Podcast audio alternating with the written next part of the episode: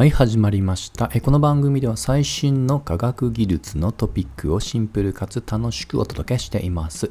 えー今日は NASA の歴史その9アルテミス計画について掘り下げたいと思います。えー今まで、まあ、過去形で NASA の歩みを、えーそれぞれの角度からお話をしてきましたが今回は現在進行形中ですね。はい、まさに今、えー初号ロケットの打ち上げ、ねまあ、今度3度目のトライということでね早ければ2022年の9月、えー中旬以降で予定されています。でアルティミス計画なんですがあのまああのつい最近ではなく、まあ、歴史的には実は20年近く前からその構想というのはありました。はい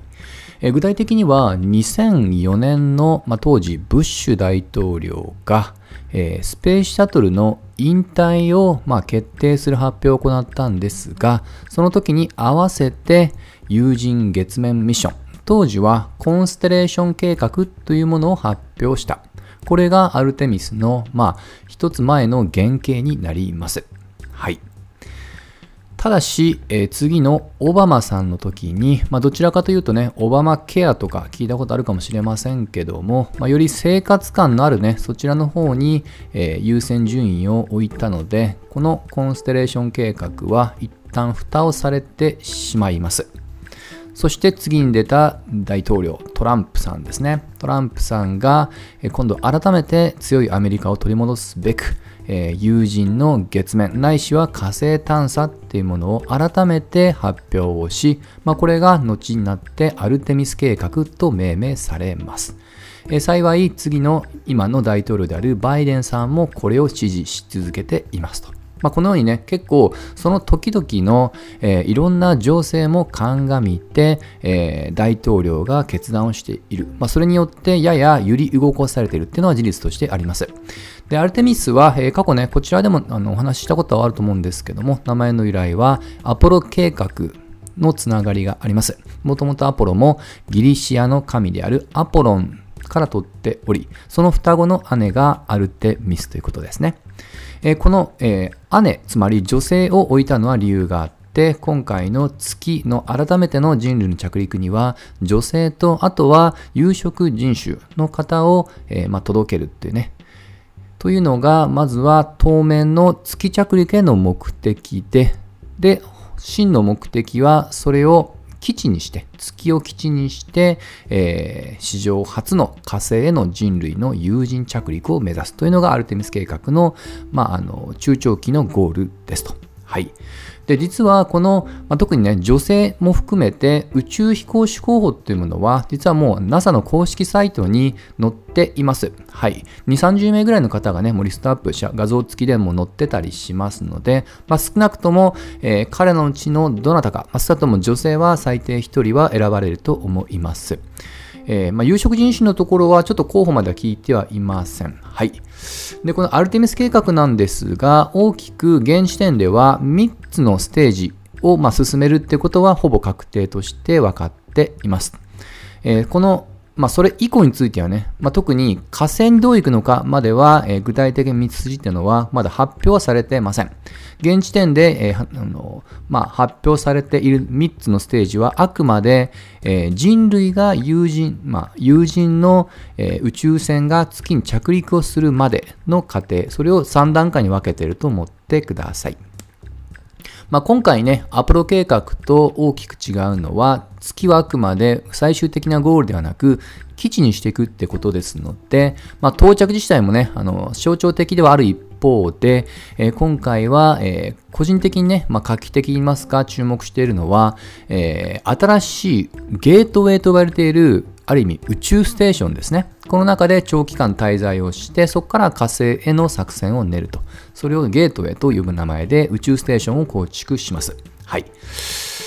で、えーアルテミス計画はその3段階のうちちょうど今1段階のロケットが発射されようっていう段階ですね。大まかに言うと、まあ、アポロ計画とルートは似ています。えー地球をぐるっと一周をしてそこから月に数日かけて到着をしで着陸していくつか時間過ごした後また戻ってくると。はい。で、今回の第1段階は、えー、まだ無人です。そして2度目の、えー、計画で初めて有人、人が乗って、まずは月の周回軌道を実現し、そしてアルテミスの3、3番目のミッションでついに、えーまあ、先ほど言った通り人類の着陸に成功すると。はい。で、ちょっと当初計画よりだいぶ遅れておりまして、今のところまあ2020年代っていうのを目指してはいますが、ちょっと今回のね、ロケットへの延期もありますので、何とも言えない状況です。はい。で、今回のロケットは、えー、まあ、最近ね、スペース X 等々の民間発が目立ちますけども、えー、こちらはあくまで政府主導の、まあ、NASA 自身が主導して作ったロケットです。はい。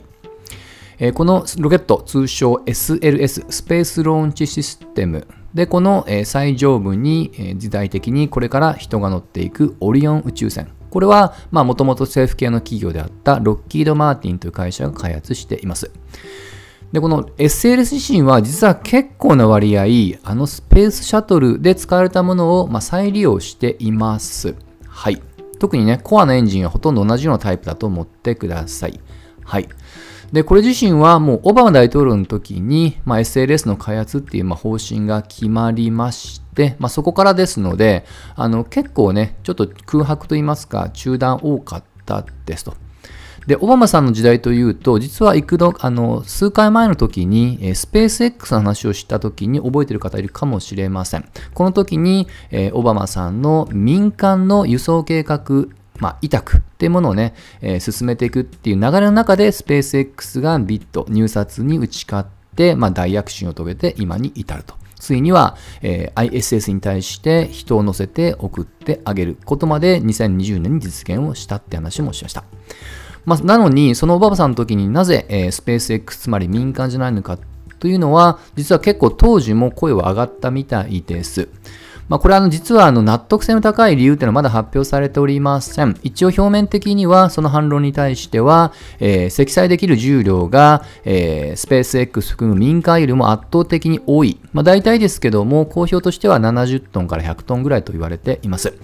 まあ、ただね、これ積載質量が別にこの SLS だけに依存してるわけじゃなく、あの、実はそのゲートウェイというね、宇宙ステーションないしは直接的な月面の輸送ってのは、また別ルートでも運ぶ、えー、実は計画っていうのは進められています。別に SLS に全部積み込む必要性はないわけなので、ちょっとね、説得力には正直言うと欠けます。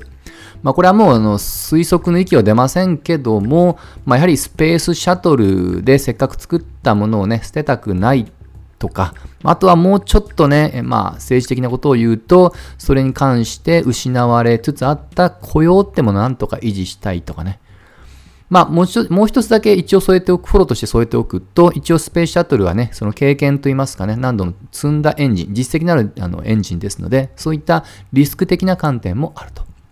まあね、こういった、まあ、いろんな見方がありますのでね、なかなか綺麗な答えはありませんが、いずれにしても、えー、こちらは政府主導のロケットとして、えー、まあ大体あのアポロ計画でね、あの作られた伝説のサターン5と、えー、ほぼ同じような、まあ、大きさ、そして仕様だと思ってください。はい。というのがまずはね、あの、ロケット打ち上げとしては SLS 及びオリオンですが、次に今後作られていくゲートウェイ、そしてそこから、え、月に着陸する、え、ロケット、これ自身はまた別途、え、計画が進んでいて、えこちら比較的スペース X 含めた民間も、えそこそこもう入札勝ち取っています。はい。えー、まあ、結構象徴的な月の着陸船については、今のところスペース X1 社が選ばれています。あの、前澤さんがね、乗る予定のスターシップ、こちらで一応月に着陸をしていこうっていう予定になっていますね。実はあの、これ結構ごたごたありましてね、あの、独占的に契約したっていうことで、実はあの、まあ、ライバルであった、えー、ジェフ・ベドスさんが作ったブルーオリジンまあ、連合軍って言った方がいいかな。まあ、彼らが実は訴訟を起こしてバタバタしたんですが、え現時点ではそれは、え棄却されて、まあ、今のところ単独での月着陸船として選ばれていますと。はい。で、えー、まあ、ただね、今話をしているのは、どちらかというとその人を届けるっていうね、ルートだけを話をしましたが、その無人に関しては、比較的民間にも、えー、その輸送の、えー、まあ、もしくは輸送されるものについては、道を結構開いています。これあまりあの、アルテミスの中では目立ちませんけども、実は2018年に、えー、NASA が商業月面輸送サービス、CLPS っていうね、えー、呼ばれるものを実は設立していて、ここは結構ね、民間がね、10社近く、えー、もう応募に通って月面探査ってものをね、開こうとしています。えー、その一つには、えー、一度だけ過去中国が実現をした月の裏側探査っていうミッションも含まれておりますので、えー、この民間がね、加わることによる活力っていう意味では今後基礎研究ないしは応用が花開くんじゃないかなと期待していますと。はい。で、最後に一つだけ、えー、補足しておきます。まあ、先ほどね、アポロ計画とは違うぞと、まあ、女性、そして友人、まあ、有色人種の方を着陸し、そして火星って言いましたけども、もう一つの大きな違いは、えー、国際協調っていうものを、えー、当初から意識してるっていうことです。もうアポロはもね、国家維新の、まあ、あの、ある意味象徴的なね、イベントでしたので、ほぼ、えー、一国だけでやりましたが、アルテミスは開発段階から仲間づくりを、えー、進めています。具体的には2019年の発表直後に、えー、カナダ、そして日本、そして、まあ、ヨーロッパ、まあ、あの、ヨーロッパ全体での NASA みたいな、え、組織 ESA というのがありますので、この ESA がアルテミス計画の開発段階からの参画を発表しています。ちなみに、えー、まあ、日本をね、ちょっとひいきして何をするかお話しすると、え、今後使われる、え、ゲートウェイの居住モジュールの部分の建設、あとは補給、あと月面データの,、まあ、あの共有とか、あとは実はあの月面の車、よくローバーって言われますが、このローバーの研究開発も、これはあの JAXA だけじゃなく、実はトヨタも名乗りを上げて今開発中ですね。はい。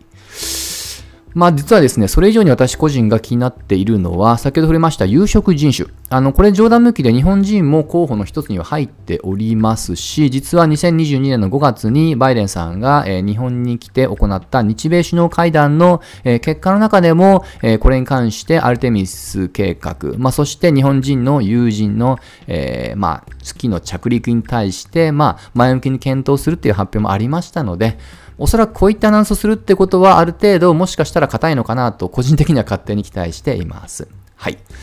で、今の話はあくまで開発段階での、まあ、協力なんですが、実は、えー、これもですね、大体、まあ、数年前にはね、あの発表されているアルテミス合意って呼ばれているものも一つ添えておきます。えー、これは、えー、どちらかというとルール作りですね。はい。